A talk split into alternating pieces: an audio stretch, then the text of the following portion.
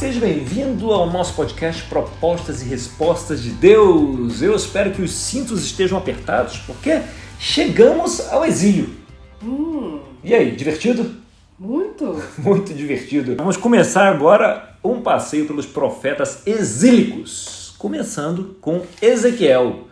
Ezequiel, e a palavra representante de Ezequiel é força. Força. Então, um período novo, período novo? A conquista já acabou, Jerusalém já foi destruída, o templo já foi destruído, já foi queimado. E assim eles não perderam só o país, mas além disso perderam o sistema de vida deles, a a- a- o centro da religião deles, né? que era o templo.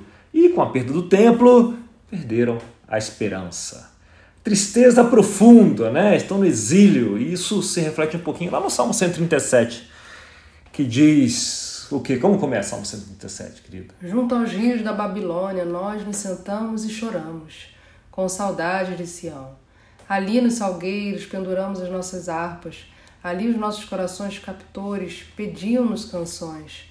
Os nossos opressores exigiam canções alegres, dizendo: Cantem para nós uma das canções de Sião. Como poderíamos cantar as canções do Senhor numa terra estrangeira? Que a minha mão direita definhe, ó Jerusalém, se eu me esquecer de ti. Que me grude a língua ao céu da boca, se eu não me lembrar de ti e não considerar Jerusalém a minha maior alegria. Imagina o drama, né? Eles estavam tão deprimidos que eles pegaram as harpas e penduraram nos salgueiros. Não vai ter música. Imagina, deve ser difícil cantar deprimido, né? Mas você vê, cantar deprimido é uma das coisas mais comuns que existem, né? É verdade. Justamente isso ajuda a sair desse estado de depressão, né? Não é? E quantas músicas a tristeza já inspirou? Ixi, a maioria, né? A maioria. Se você pensar em samba, é, é- é o alimento do samba, O né? alimento do poeta. O alimento do poeta é a depressão. Mas aqui ele estava tão deprimido que o poeta fez, não se alimentou, né? É. fez jejum. E, e não era para menos, né? O templo estava no chão, as casas tinham sido saqueadas, tinham sido postas abaixo. E eles não podiam mais viver no estilo de vida que eles estavam acostumados, que eles gostavam. Então, no exílio surge um conjunto de novas perguntas na cabeça deles, né? Que seriam essas, essas perguntas? Até quando? A vida é assim agora, né? Como é que ia ser daqui pra frente? Será que Deus realmente está conosco?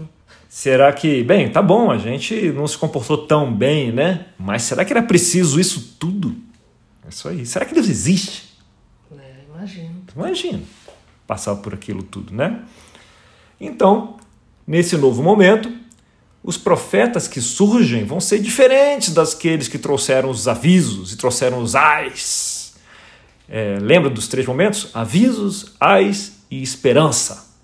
Agora, a voz muda. A voz que era de ais, né, no período babilônico, passa, e no período assírio, passa para esperança. O tom é diferente. Até porque o tempo de alertar e de avisar Passou, né? passou, né? Agora não sobrou pedra sobre pedra. Então, eles vão precisar de quê para reconstruir? Eles vão precisar de força. Muito, né? Muita força para escolher o jeito, um jeito certo, né? No meio de um povo que vive outra narrativa. Eles estavam vivendo na Babilônia. A Babilônia vivia outra narrativa, outros deuses, outra coisa. E força é a palavra central, central no livro de Ezequiel. Afinal, Ezequiel significa Deus te dá força. Deus te dá força. Hazak, Hazak, força. Yel, né? De Deus. Então, Ezequiel, força de Deus ou fortalecido por Deus. Ezequiel. Ezequiel, esse cara, né? Que o próprio nome diz, ele foi enviado para dar força para o povo de Deus. E o povo que está onde? Na Babilônia, né? Na Babilônia. E, e esse povo que está sendo tentado a quê? A sucumbir ao desespero e, como resultado, ser absorvido né, pela cultura babilônica. E, para isso, para dar força, Ezequiel usa a literatura apocalíptica. Né? Ele é o primeiro a usar a literatura apocalíptica. Depois dele, teremos Daniel, teremos Zacarias e teremos o quê? Que outro livro usa literatura apocalíptica, querido? Vamos ver como é que está o seu conhecimento bíblico. Apocalipse? Brilhante! então, essa literatura é uma forma poética de escrever. Ela usa imagens e símbolos para transmitir esperança, para transmitir a mensagem de Deus para o público daquela época, né? para o público-alvo, para quem o profeta está escrevendo. A mensagem apocalíptica não é sobre o futuro, mas ela traz explicações para aquele momento, aquele agora que eles estão ali.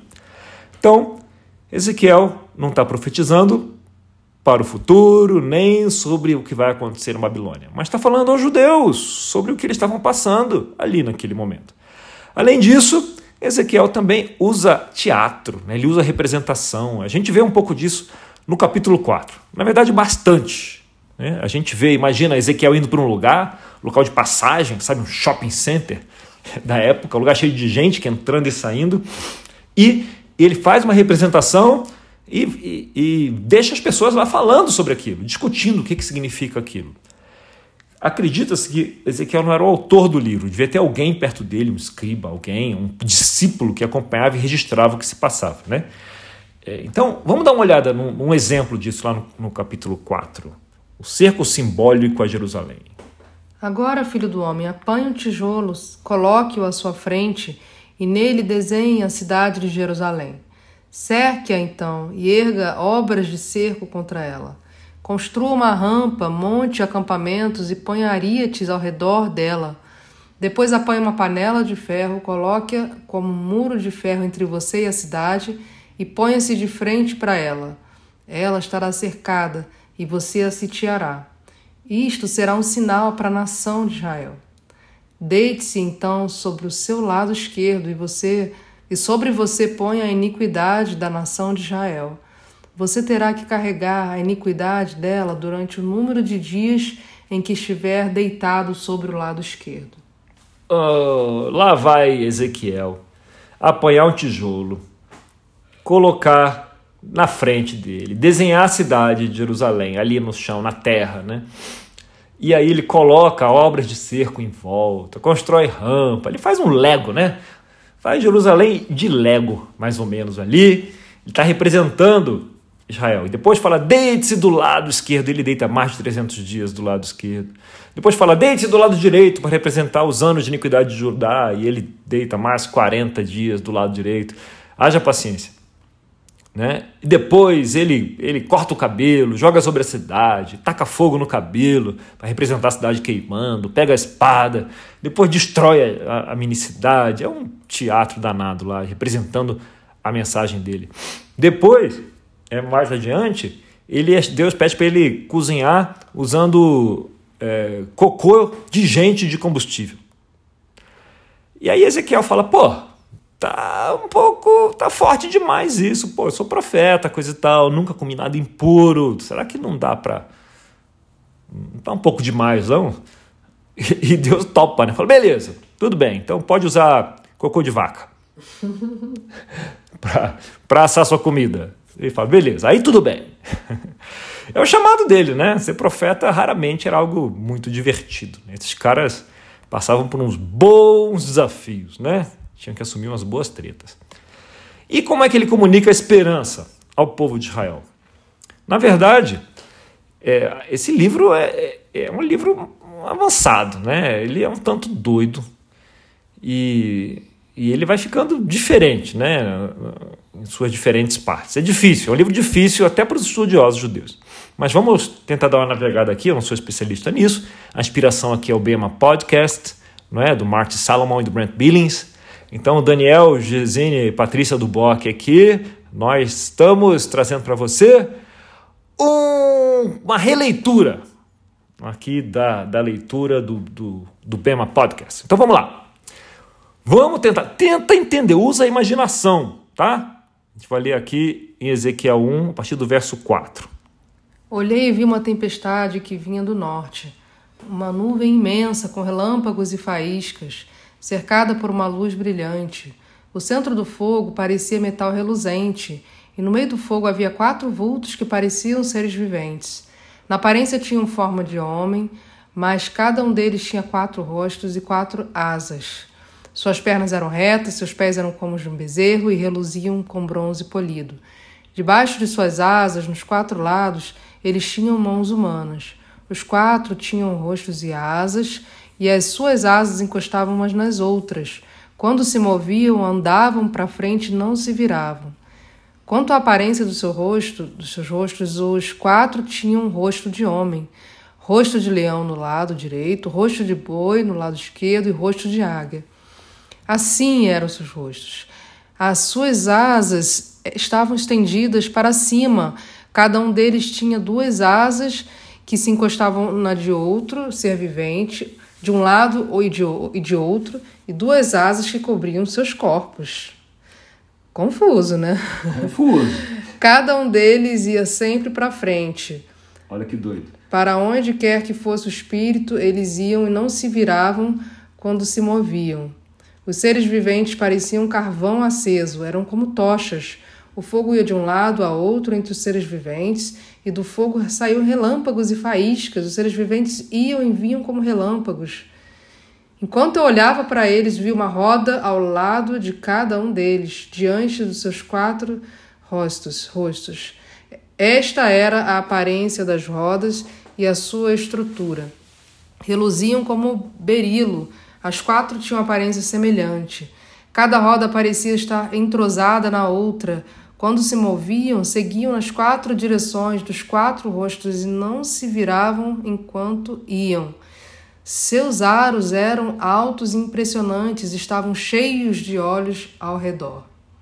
Hum. E aí, deu para imaginar? Nossa, que loucura. Conseguiu imaginar, querido? Ah, não, já me confundi toda aqui.